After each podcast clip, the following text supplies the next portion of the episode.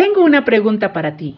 ¿Cuál es el perfil de la iglesia que Jesucristo demanda para este siglo XXI? Buenas noches, tengan todos ustedes.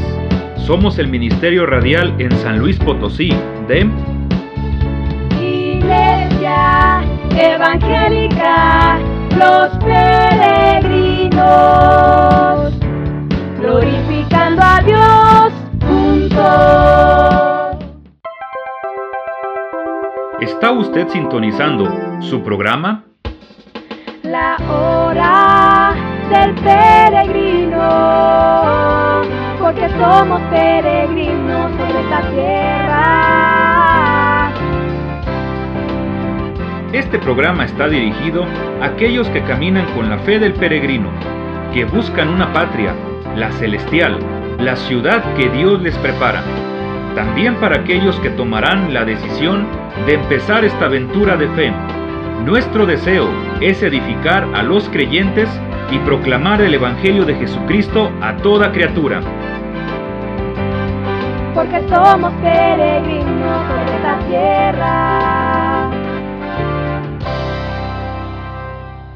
Buenas noches, bienvenidos a la hora del peregrino. Gracias a Dios, ya es viernes, hoy estamos culminando la semana laboral y bueno, eh, hoy es nuestro último viernes del mes, ya es 30 de octubre, así que casi casi estamos culminando este mes. Hoy vamos a continuar eh, con nuestros estudios porque también es bueno nutrir nuestro espíritu, nuestra alma y nuestra mente. Y parte de eso es estudiar nuestra Biblia. Hermanos, hoy continuaremos analizando el contenido de las cartas de Apocalipsis en el orden en el que se encuentran en el libro. Esto nos sirve para contemplar los siete diferentes periodos de la historia del cristianismo, desde la resurrección de Cristo hasta nuestros días. Es importante que recordemos que esta interpretación no es necesariamente cierta y obligatoria para creer. Sin embargo, conforme vayamos adentrándonos en el estudio, veremos que hay muy buenas evidencias para pensar que este punto de vista tiene muchos puntos a favor. Y también nos brinda una estimulante enseñanza acerca del punto exacto en el que como miembros de la Iglesia cristiana del siglo XXI nos encontramos. Las cosas que debemos reforzar y aquellas cosas que necesitamos rechazar para crecer en nuestras vidas. Y bueno, la semana pasada analizamos a la iglesia de Éfeso. Espero que recuerden y si no, les voy a dar un pequeño recordatorio. Éfeso es la primera de las siete iglesias del libro de Apocalipsis. ¿Recuerdan alguna característica principal de Éfeso? ¿No? Pues bueno, la iglesia de Éfeso era trabajadora, era esforzada, una iglesia constante y una iglesia disciplinada. Con los efesios uno no perdía el tiempo en cosas superficiales. No había eventos para rellenar la agenda. No, porque todo lo que ellos hacían tenía un propósito bien definido. Y eran personas que defendían la sana doctrina bíblica a capa y espada. No toleraban por ningún motivo a los falsos apóstoles y pues siempre analizaban las palabras de una persona que les llegaba a predicar decían si era cierta o no conforme a la escritura. De la misma manera, así fue el primer periodo de la iglesia, es decir, estoy hablando ahora de la iglesia primitiva. Los primeros cristianos eran diligentes, esforzados y activos, igual que Éfeso. Vimos cuando probaban a los verdaderos y falsos apóstoles de acuerdo a la palabra y no permitían que ninguna doctrina que pudiera destruir la unidad de la iglesia prevaleciera. Sin embargo, así como Éfeso, ellos también perdieron su primer amor. Es decir, la pasión por mantener una relación con Dios se había enfriado. Entre el estrés de tanto trabajo y esfuerzo.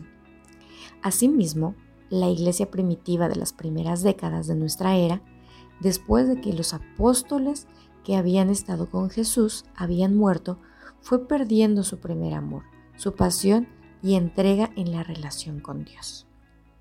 Recordemos que a esto debe añadirse que fueron una iglesia sin Biblia completa. ¿A qué me refiero? Bueno, ellos no contaban aún con el Nuevo Testamento, ¿verdad? Y mucho menos con copias de la Biblia como nosotros sí tenemos. La falta de difusión escrita de la Biblia pudo haber provocado que muchos se enfriaran, lo cual es entendible. Sin embargo, nosotros en nuestra actualidad contamos con la Biblia en múltiples versiones, con presentaciones en letra grande, algunas de bolsillo, algunas con notas de profundo estudio, y ahora tenemos hasta la Biblia digital que podemos traer en nuestros celulares en cualquier momento que nosotras la requeramos, ¿verdad? ¿Qué tan vivo tenemos el fuego de nuestro primer amor con Dios? Aunque nosotros tenemos todos estos recursos a la mano, ¿qué tan vivo tenemos el, el amor, la relación con nuestro Dios? Les pregunto, ¿hacemos uso de todas esas herramientas? ¿O vivimos diciéndole excusas a Dios y principalmente a nosotros mismos? Me refiero a que nos ponemos excusas a nosotros mismos diciéndonos cosas como hoy estoy muy cansado, hoy estoy muy estresado, hoy tengo mucho trabajo, hoy no me siento bien, quizás más al rato, tengo que atender a mis hijos, y entonces nos excusamos para no leer nuestra Biblia. Reflexionemos esa parte, hermanos. No vaya a ser que como la iglesia de Éfeso, Cristo nos haga una exhortación para regresar a ese nivel de gozo que teníamos cuando nos convertimos. Es decir, es mejor venir a Dios en obediencia a que nos haga pasar por fuego para regresar a nuestro primer amor. Bueno, Ahora es momento de que avancemos en la historia de la iglesia y nos detengamos en la siguiente estación de nuestro tren de estudio. ¿Cuál es esa estación? Me refiero a la iglesia de Esmirna, la segunda de las siete iglesias de Apocalipsis. A diferencia de Éfeso, sería una iglesia más apasionada y entregada al primer amor con Dios, de tal manera que Cristo no les da ninguna crítica ¿Pueden ustedes creer eso? Sí, hay iglesias que pueden ser irreprensibles delante de Dios, como lo fue Esmirna. Sin embargo, esta congregación pasó por momentos muy dolorosos en el tiempo en el que Juan escribió el libro de Apocalipsis, puesto que era una iglesia perseguida. Te invito a que hagas un recuento de los años en los que has sido cristiano. ¿Cómo ha sido tu caminar con Dios? todo el tiempo ha sido gozo y bendición o también has contado con momentos de intensa prueba emocional y espiritual. Si tienes poco de ser creyente, ¿cómo lo tomó tu familia, tu pareja, tus amigos? ¿Tuviste conflictos? Generalmente las personas que deciden entregarle su vida a Dios cuando ya son jóvenes o adultos, muchas veces los familiares se resisten. En ocasiones hasta tenemos rechazo por parte de ellos y hasta amenazas recibimos si es que no dejamos nuestra nueva fe, ¿no? También podemos ver ese mismo tipo de acoso en los ámbitos profesionales. Muchos estudiantes cristianos reciben acoso debido a sus creencias y muchas veces reprueban las clases de materias como filosofía, ciencias o política, debido a la predisposición contraria de los profesores. De la misma manera, maestros cristianos han sido despedidos de sus trabajos debido a su rechazo de defender sus ideas, conceptos o doctrinas que son contrarias a la verdad bíblica. Por último, solo basta leer los comentarios de miles, quizás millones de usuarios en las redes sociales, como Facebook o Twitter, que se burlan del cristianismo y de los cristianos, llegando a proferir los más bajos y perturbadores insultos. Sin embargo, aun cuando todos estos ejemplos son lamentables, podemos estar casi seguros que ninguno de nosotros hemos temido por nuestra vida debido a nuestra creencia evangélica. Podrán burlarse de nosotros, pero aún el gobierno de nuestro país defiende la libertad de conciencia y expresión, al menos en términos generales. Todavía podemos estar tranquilos de que no nos dispararán en la calle por creer solo en Dios. Sin embargo, en el periodo que la iglesia de Esmirna representa, los creyentes no solo padecieron odio, sino burlas y acoso familiar o laboral, sino también amenazas contra su subsistencia, es decir, contra su vida. En mayor o menor medida, desde emperadores hasta gobernadores locales se empeñaron en suprimir lo que para ellos era molesto y la amenaza del culto nazareno, es decir, la adoración a Jesucristo. ¿Quieres conocer más acerca de los años que comprende el periodo de la iglesia de Esmirna? Permanece con nosotros en esta interesante sesión. Así que por ahora es tiempo de ir a un canto y disfrutarlo, hermanos. Les recuerdo que están en la hora del peregrino porque somos peregrinos sobre la tierra.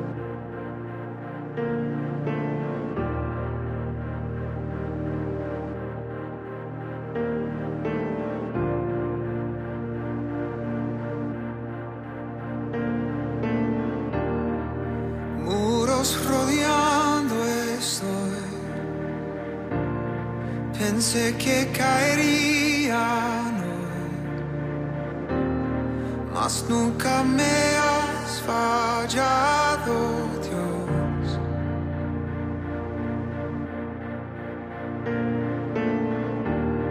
La espera terminará.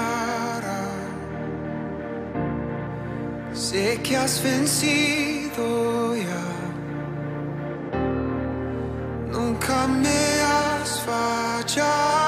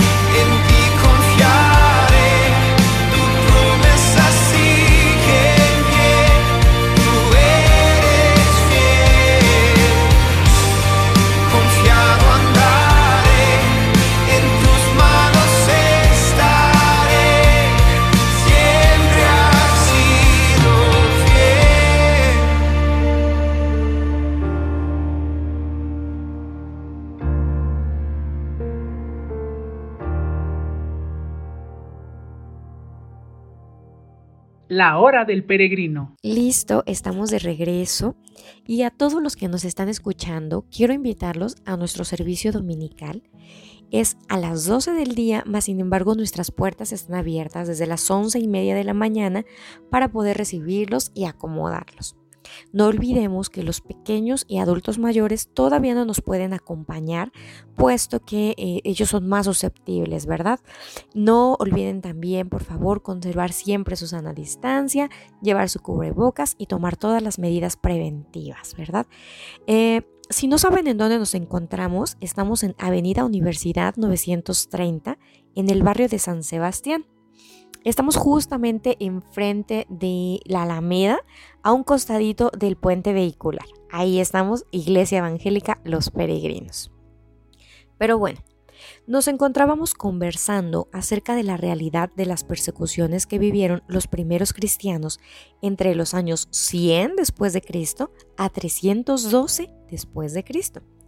Precisamente el tiempo que corresponde a la época de las características de la iglesia de Esmirna. Vamos a recordar algunas de las frases que Cristo mencionó respecto a esta iglesia. Y para eso nos va a estar ayudando Isaac. Isaac, ¿nos puedes ayudar con las palabras de Cristo a esta iglesia, por favor? Claro que sí, Claudia. Te comento que las primeras palabras notables para nuestro estudio son las siguientes. Yo conozco tus obras y tu tribulación y tu pobreza, pero tú eres rico. A los ojos del Salvador Jesucristo, Esmirna era una iglesia abundante en riquezas, sin embargo, no en materiales o económicas, sino espirituales. Es muy probable que los miembros de la iglesia de Esmirna, así como eran perseguidos en su integridad física, también sufrieran privaciones de índole económicas y financiera. En pocas palabras, eran pobres. Es una lógica natural que cuando una minoría social es acosada por una cuestión religiosa, como fue el caso de los cristianos, no solo se les perseguía para quitarles la vida, encarcelarlos o exiliarlos, sino también quebrantar sus ánimos a través de la imposibilidad de comprar comida, vender cosas para subsistir, prosperar en un negocio o dedicarse a una labor profesional. Y esto no solo lo sufrió la iglesia de Esmirna en particular, sino casi todas las iglesias del segundo y tercer siglo de nuestra era. El erudito en profecía Tim LaHaye menciona un pensamiento muy interesante al respecto de este punto. Alguien ha dicho que las iglesias de los primeros tres siglos estuvieron marcadas por la pobreza material y el poder espiritual, mientras que las iglesias de nuestros días están marcadas por la riqueza material y la debilidad espiritual. Así es, querido Radio Escuchas, los cristianos de las iglesias de los siglos segundo y tercero tenían un gran poder espiritual, pues en medio de sus aflicciones externas se aferraban a las promesas del que prometió que les iba a dar la corona de la vida en el futuro. Ellos estaban conscientes de su riqueza espiritual, sabían que lo que Dios les había dado no se los podía quitar ningún soldado, gobernador o el mismo emperador. La misma comunión con Dios, el gozo que representa saber que se es salvo de todos los pecados, la paz que sobrepasa todo entendimiento. Los cristianos del final del primer siglo, después de que su corazón se había enfriado y habían abandonado su primer amor, ahora estaban en total sintonía con el Espíritu Santo, irónicamente reforzada por los sufrimientos que estaban cargando. Aunque no los deseamos y es normal y aceptable que huyamos de ellos cuando se presentan ante nosotros los sufrimientos, inmediatamente nos llevan a depender de Dios y de su voluntad, confiando en que Él tendrá la solución a nuestros problemas. Pero no solo eso, sino que también los momentos más oscuros de nuestras vidas nos han permitido ver brillar con más luminosidad y poder la verdad del Todopoderoso. Y así fue en la iglesia primitiva, Entre más sufrían, más se reproducían. Entre más los decapitaban, más paganos se convertían a Cristo. Entre más casas de cristianos quemaban, más templos clandestinos se formaban en los rincones menos imaginados. Los cristianos de este periodo eran ricos delante de Dios, aunque pobres ante los hombres. Esa riqueza también se puede comprobar en el gran trasfondo teológico e intelectual que se vivió del año 100 al año 312 después de Cristo, el tiempo de la iglesia de Esmirna. Para comprenderlo mejor, responde esta pregunta. ¿Ya vio la película animada This is Perox? Si no lo ha hecho, se la vamos a comentar, no sin antes que mencionaremos uno que otro spoiler. La película trata sobre un pequeño y joven ratón que vive en una comunidad de ratones en el sótano de un palacio durante la Edad Media. Esa comunidad está obsesionada con vivir cada día en temor, manteniendo como tradición esconderse de todo ser humano, gato, perro o rata que estuviera cerca de ellos. Aparte de eso, a los ratones más pequeños les enseñaban a salir durante la noche a la biblioteca del palacio para roer los libros. De esa forma, estarían en el camino a ganarse el título del ratón con todos los derechos y la aceptación de su comunidad. Sin embargo, el pequeño roedor Disease Prox se da cuenta que los libros le atraen más allá de morderlos y destruirlos. Le fascina leerlos. Él comprendió que la bondad de un libro no está en romper sus hojas, sino en conservarlas para poder estudiarlas. Esto le trajo muchos problemas ante el resto de los ratones, pero él ya estaba convencido de su misión a cumplir. De igual manera, los cristianos del segundo y tercer siglo eran plenamente conscientes de la riqueza intelectual con la que contaban, puesto que en su tiempo se comenzó a formar el canon bíblico del Nuevo Testamento, es decir, estaba en proceso de aceptación el conjunto de libros que después serían reconocidos como divinamente inspirados en los concilios posteriores. El mismo Nuevo Testamento se estaba compilando en la pobreza de los cristianos de ese tiempo. También este periodo vio la existencia de grandes pensadores, escritores y pastores que confirmaron y difundieron las doctrinas de la fe cristiana al mundo. A ellos los llamamos los padres apostólicos, puesto que fueron discípulos de los apóstoles que a su vez acompañaron a Jesús en su ministerio. Los padres apostólicos fueron Policarpo de Esmirna, Ignacio de Antioquía, Clemente de Roma y Papias de Hierápolis.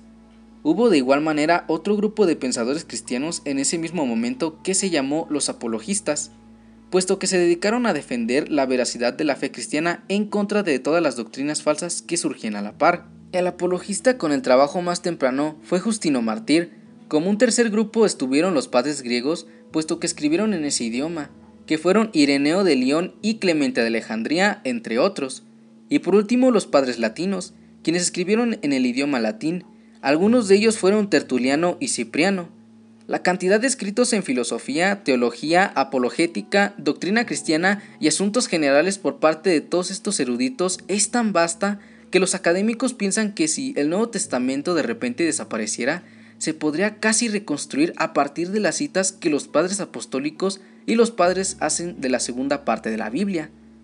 A tal grado fue la riqueza espiritual e intelectual de la época, y las enseñanzas de todos estos primeros eruditos impactaron al mundo entero hasta nuestra actual generación.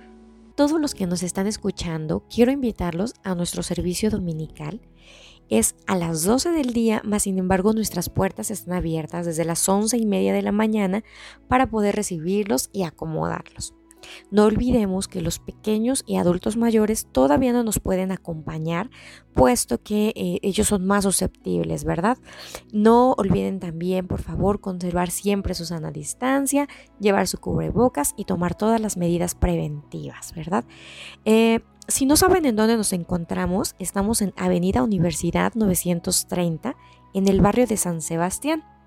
Estamos justamente enfrente de la Alameda, a un costadito del puente vehicular. Ahí estamos, Iglesia Evangélica Los Peregrinos.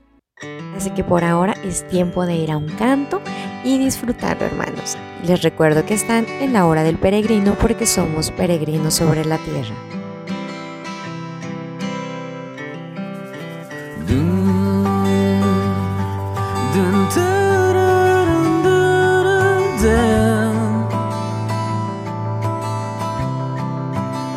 Lo único que quiero es cuando veas mi vida encuentres algo verdadero, un corazón sincero.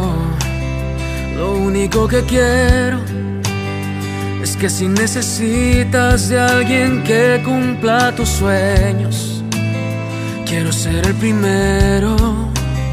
Dios mío, yo quiero corresponder al amor que tú me das. Quiero amarte de verdad.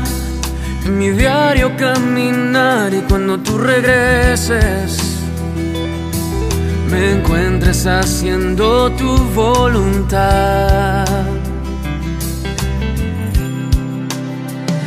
Dejes que mi vida se desperdicie en cosas que la pena no valdrá. Afanes ya no más, sino que cada día aplique tu palabra en mi forma de pensar y diario caminar. Dios mío, yo quiero corresponder al amor que tú me das. Quiero amarte de verdad en mi diario caminar y cuando tú regreses me encuentres haciendo tu voluntad.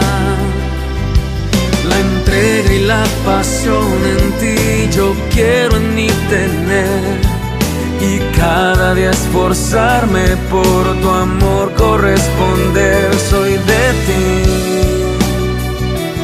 Mm. Dios mío, yo quiero corresponder al amor que tú me das. Quiero amarte de verdad en mi diario caminar y cuando tú regreses me encuentres haciendo voluntad.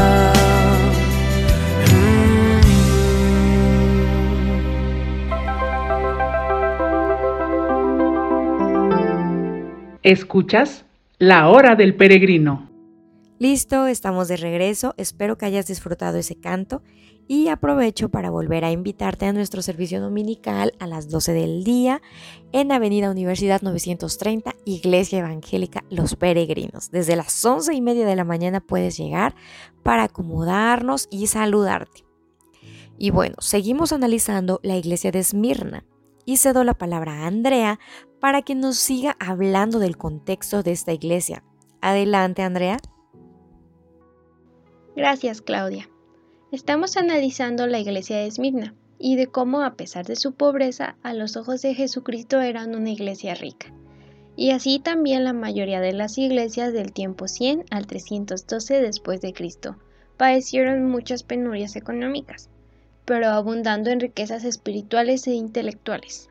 Sin embargo, la persecución económica no fue tan fuerte como si lo fue la persecución física. A pesar de la gran producción intelectual y espiritual que lograron con el favor de Dios estos cristianos, lamentablemente muchos sufrieron de escarnio, del odio, de las torturas y las matanzas, tanto de la población ciudadana como de las autoridades romanas. En la época del Imperio Romano la gente podía adorar al Dios que quisiera. El catálogo de divinidades era muy grande, de tal manera que los cultos paganos se podían considerar, bajo las palabras del sociólogo Rodney Starr, como clubes a los cuales pertenecer. Existían grupos que adoraban a Júpiter, otros adoraban a Neptuno, otros adoraban a la diosa egipcia Isis, otros preferían servir al dios de Marte, y la lista puede continuar hasta agotarse. Hasta era posible encontrar romanos que preferían rezarle a figurillas rústicas que representaban a sus familiares fallecidos. Ningún grupo competía con otro. Ninguna persona que optara por adorar a la diosa Diana estaba interesada en convertir a los adoradores del dios blanco al culto de Diana. No existía tal cosa como el evangelismo pagano en el ámbito politeísta. Por otro lado, varios emperadores romanos, seducidos por el poder que tenían sobre todo el imperio, decidieron establecer cultos hacia sí mismos con el fin de mantener el orden y la unidad de todas las provincias. Así que el ciudadano romano promedio podía adorar a su deidad de preferencia, sin que eso chocara con las posibilidades de rendirle culto a César, el emperador. También es importante recordar que en el año 70 después de Cristo, el general romano Tito, con todo un ejército, citó a la ciudad de Jerusalén y la destruyó casi por completo, exiliando a la mayoría de los judíos que vivían en ese lugar. Los judíos vivían esparcidos a lo largo de todo el imperio. Sin embargo, aunque algunos conservaron las tradiciones monoteístas derivadas de la ley de Moisés, muchos optaron por perderse entre la multitud extranjera y adoptar costumbres y el espíritu religioso pagano de sus vecinos. Solo eran judíos de nombre y de raza. Bajo este contexto que acabamos de expresar es que comenzó a levantarse, primero de forma lenta y tranquila, pero después de una manera descarada, veloz y asesina, un odio generalizado hacia los cristianos en muchas provincias del Imperio Romano. Es importante establecer que varias de las persecuciones contra los cristianos sucedieron en regiones muy puntuales, no en todo el imperio, y muchas veces dicha hostilidad venía de la gente común o de las autoridades locales, no siempre por parte de los emperadores. Era factible que ocurrieran acosos contra los seguidores de Jesús en una región lejana a Roma, mientras que el emperador en la capital no tenía nada contra ellos. También es necesario que reconozcamos que estuvo comprobado históricamente que en muchas ocasiones no se perseguía a los cristianos por el simple hecho de tener esa fe, es decir, no estaba criminalizado el creer en Cristo. Sin embargo, sí se les acusaba de ser perturbadores de la paz y el orden público. Les achacaban crímenes injustamente, y todo por las prácticas que realizaban en sus cultos que los paganos malinterpretaban. La gente romana, con o sin intención, los acusaba de los siguientes supuestos ilícitos. De acuerdo a el erudito Craig Kenner, los cristianos los llamaban ateos por rechazar adorar a los dioses paganos que los romanos adoraban. También acusaban de ser caníbales debido a que practicaban la Santa Cena, donde, entre comillas, se comían el cuerpo de Cristo y bebían su sangre. También decían que eran incestuosos, ya que mencionaban frases como te amo hermano o te amo hermana, sin mencionar que entre estas comunidades de hermanos se saludaban de beso, tal y como el apóstol Pablo recomendaba. Estos cargos derivados de una ignorancia sobre las prácticas de los rituales cristianos eran lo suficientemente perturbadores y convincentes para que amenazaran el orden público de los magistrados romanos que tanto apreciaban así que preferían castigarlos y perseguirlos para intentar desanimarlos en sus prácticas. Debemos añadir a esto que la gente no podía entender por qué los cristianos decidieran firmemente adorar a un solo Dios y concederle a ese Dios todos los poderes que estaban repartidos entre las decenas o centenas de deidades que apreciaban los romanos. No se trataba de lo que eran, sino de lo que hacían, lo que tanto molestaba a los que no eran creyentes del Dios de la Biblia. Conociendo esto, recordemos de lo que Jesús le dijo a la iglesia de Esmirna. No temas en nada de lo que vas a padecer. He aquí, el diablo echará a algunos de vosotros en la cárcel, para que seáis probados, y tendréis tribulación por diez días. Pongamos atención en los diez días que menciona Jesucristo.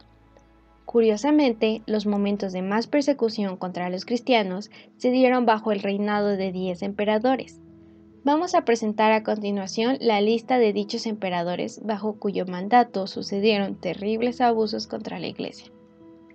El primero fue Nerón en el 54 después de Cristo, Domiciano en el 81 después de Cristo, Trajano en el 98 después de Cristo, Marco Aurelio en el 161 después de Cristo, Cerbero en el 193 después de Cristo, Maximino en el 235 después de Cristo, Decio en el 249 después de Cristo, Valeriano en el 253 después de Cristo, Aureliano en el 270 después de Cristo y por último Diocleciano en el 284 después de Cristo. Ocho de estos mandatos sucedieron durante el periodo representado por la iglesia de Esmirna, y dos ocurrieron en la época temprana de la iglesia de Éfeso. Algunos de ellos no llevaron a cabo una persecución tan fuerte y despiadada como el emperador Aureliano, aunque sí estuvieron en contra del cristianismo, mientras que otros, especialmente crueles y diabólicos, como el caso de Nerón, quien culpó a los cristianos de haber incendiado la ciudad de Roma y permitió que la gente los pudiera linchar mientras que él pedía que iluminaran los jardines de su palacio con antorchas hechas con los cuerpos de los cristianos asesinados. O Diocleciano, el emperador que llevó a cabo lo que se conoce como la gran persecución en todo el imperio. Pocos años antes de que las cosas cambiaran totalmente para el estatus del cristianismo, bajo el poder del emperador Constantino. No quiere decir que otros emperadores no mencionados no hubieran perseguido a los cristianos, pero su alcance fue pequeño a comparación con los días enlistados, representando los diez días que Cristo mencionó en la carta de la iglesia de Esmirna. Muchas gracias Andrea, es tiempo de ir a escuchar otro canto y te recuerdo que estás en la hora del peregrino porque somos peregrinos sobre la tierra.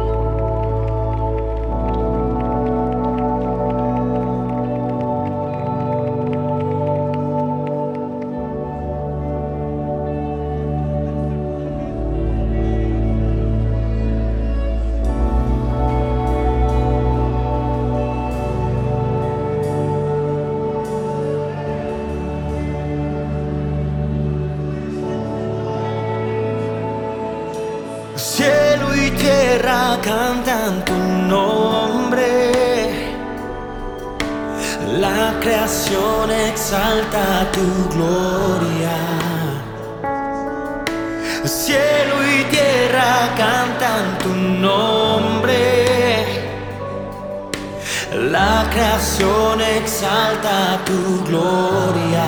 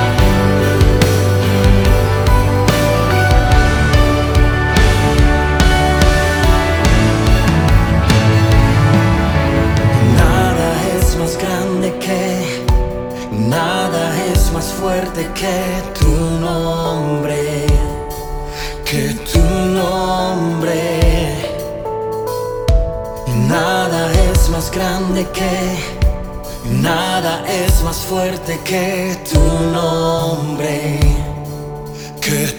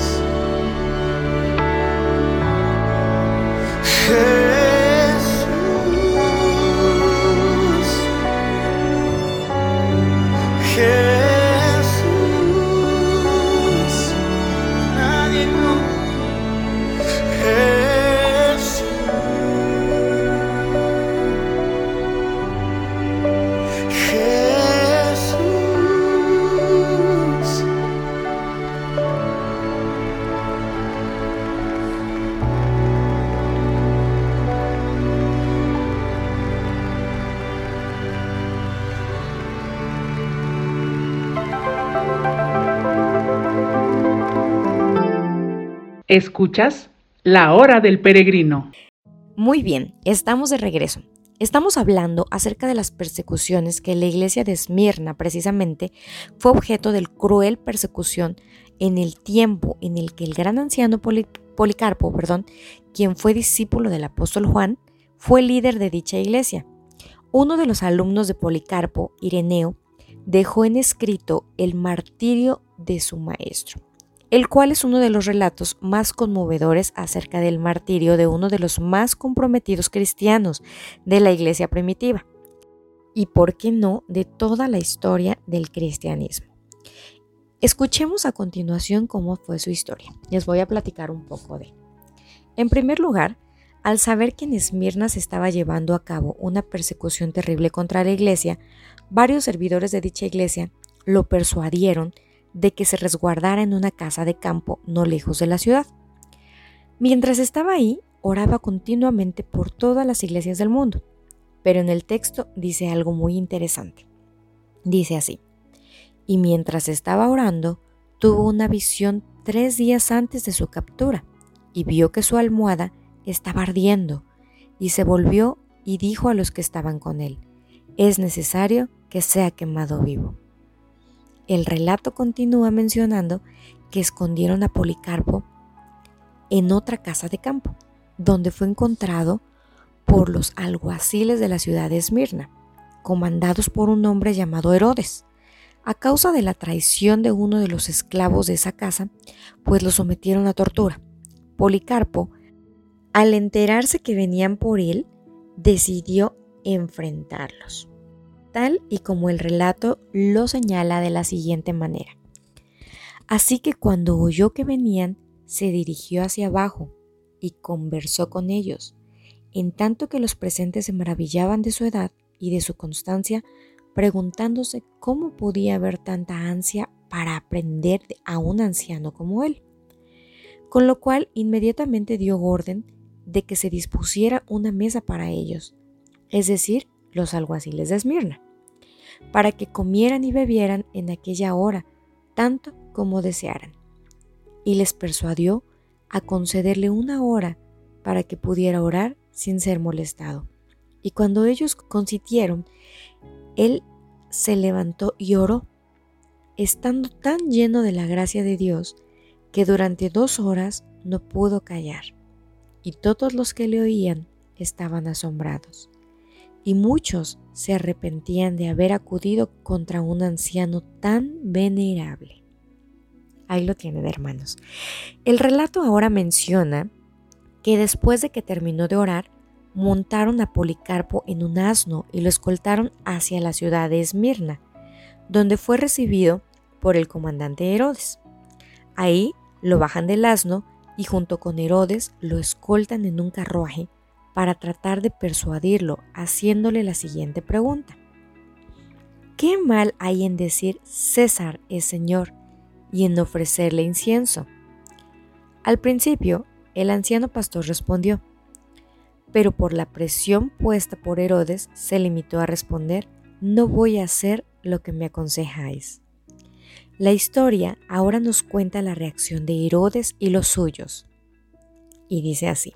Entonces ellos, viendo que no, podían persuadirle, hicieron uso de amenazas y le hicieron bajar rápidamente, de modo que se hirió en la espinilla cuando bajaba del carruaje.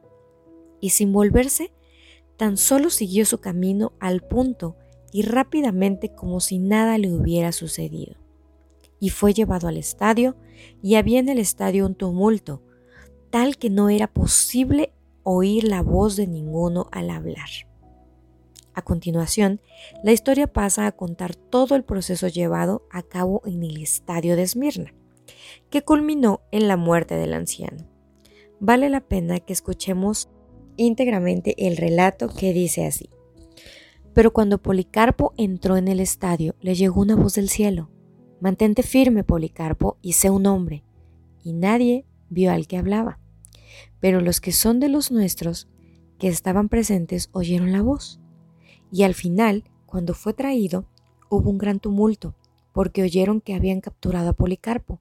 Así pues, cuando lo presentaron delante del procónsul, éste inquirió si él era Policarpo, y al confesar que lo era, intentó persuadirle a que se retractara diciendo, Ten respeto a tu edad y otras cosas apropiadas, como acostumbran decir. Jura por el genio de César y retráctate y di, fuera los ateos. Es importante recordar, como paréntesis, que uno de los cargos por los que acusaban a los cristianos fue que eran ateos por negarse a adorar a los dioses de los romanos. Continuó el relato. Entonces, Policarpo, con mirada solemne, contempló toda la multitud de paganos impíos que había en el estadio, y les hizo señas con la mano y gimiendo y mirando al cielo dijo, Fuera los ateos. Pero cuando el magistrado insistió y le dijo, Jura y te soltaré, insulta a Cristo, Policarpo contestó, Durante 86 he sido su siervo y no me ha hecho mal alguno. ¿Cómo puedo ahora blasfemar de mi rey y que me ha salvado? Pero cuando el procónsul insistió diciendo, jura por el genio del César, él contestó, si supones en vano que voy a jurar por el genio del César, como dices y haces ver que no sabes quién soy, te lo diré claramente. Soy cristiano, pero si quieres aprender la doctrina del cristianismo, señala un día y escúchame. El procónsul dijo, convence al pueblo, pero Policarpo contestó, en cuanto a ti, he considerado que eres digno de hablarte, porque se nos ha enseñado a rendir honor como es debido a los príncipes y autoridades designadas por Dios, salvo que no sea en nuestro perjuicio. Pero en cuanto a estos, no los considero dignos de que tenga que defenderme delante de ellos. Ante lo cual el procónsul dijo, Tengo fieras aquí y te echaré a ellas como no te retractes. Pero él dijo, Que las traigan, porque el arrepentirse de lo mejor a lo peor es un cambio que no nos es permitido, pero es noble el cambio de lo perverso a lo justo. Entonces, insistió el procónsul, haré que ardas con fuego si desprecias las fieras, como no te arrepientas. Pero Policarpo dijo, Tú me amenazas con fuego que arde un rato y después se apaga, pero no sabes nada del fuego del juicio futuro y del castigo eterno, que está reservado a los impíos. ¿Por qué te demoras? Haz lo que quieras. Muchos historiadores que son ateos o escépticos rechazan que este relato haya sucedido, porque contiene muchos elementos sobrenaturales como la bóveda de fuego que se formó en el estadio, la paloma que salió volando cuando quemaban a Policarpo, la visión que tuvo de la almohada ardiendo o la voz que le habló desde el cielo cuando entró al estadio. En el mejor de los casos, aseguran que si bien sí se le hizo un proceso a Policarpo, los sucesos sobrenaturales son adornos puestos por quien escribió la historia. Además, dudan de la autenticidad del escrito porque cuenta el martirio de Policarpo de forma muy parecida al martirio de Cristo, pues lo subieron en un asno, lo capturó un hombre llamado Herodes, lo enjuiciaron delante de una multitud enfurecida y tuvieron que rematarlo con una daga para que muriera. ¿Serán ciertos estos detalles grandiosos y extraordinarios? Usted es quien tomará la decisión de creer o no creer en ellos. Sabemos que los milagros existen y que Dios puede obrar de formas extraordinarias. La decisión está en usted. Pero lo que no se puede negar es el juicio que se le hizo, las palabras que valientemente dijo delante de todos en el estadio, el respeto y la sorpresa que suscitó en sus captores y el odio desenfrenado de la multitud pagana y judía que había acudido a ver el espectáculo. Así como Policarpo, docenas de miles, tal vez cientos de miles o millones de cristianos padecieron y murieron bajo la mano de un imperio que quería suprimirlos a través de la fuerza. Pero el poder de Dios siempre sobrepasa los planes de los hombres. Sus obras son más grandes que las obras del humano y sus pensamientos más grandes que nuestros pensamientos. Tal como lo dice la Biblia, irónicamente, mientras intentaban acabar con la población de cristianos a través de la fuerza, solo lograron incrementarla exponencialmente. Conforme mataban a los cristianos bajo la mano de fuego, de la espada o de los leones del Coliseo, en los estadios de las provincias, en los patíbulos o en las cárceles, otros cientos o miles más se convertían del paganismo al cristianismo, llenando las casas que servían de templos clandestinos o lugares subterráneos donde se reunían. Fueron perseguidos, pero crecieron. Ellos fueron la verdadera hidra, la planta a la que le cortaban una cabeza y le salían dos. El cristianismo triunfó. Llegó el siglo IV después de Cristo, y esa fe, pobre y menospreciada de repente, se convirtió en la religión oficial de todo el mundo romano. Y cuando Constantino ascendió al trono de Roma, todo el imperio estaba invadido de cristianos, tanto en las lejanas casas de campo como en los mismos cuarteles del ejército. Eran Esmirna, eran ricos en su pobreza, intelectuales y evangelistas y numerosos como la arena del mar. En pocas palabras, fueron una iglesia vendedora, ganadora de la corona de la vida. Por el día de hoy terminamos con nuestro estudio, pero los invitamos para que el próximo viernes nos vuelvan a sintonizar. Les deseo que tengan un excelente y bendecido fin de semana y que la siguiente semana sea una semana dirigida por nuestro Dios.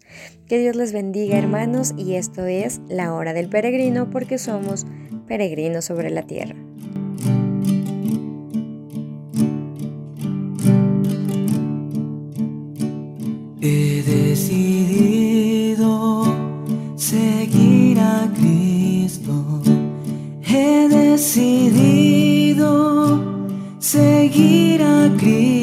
Cristo.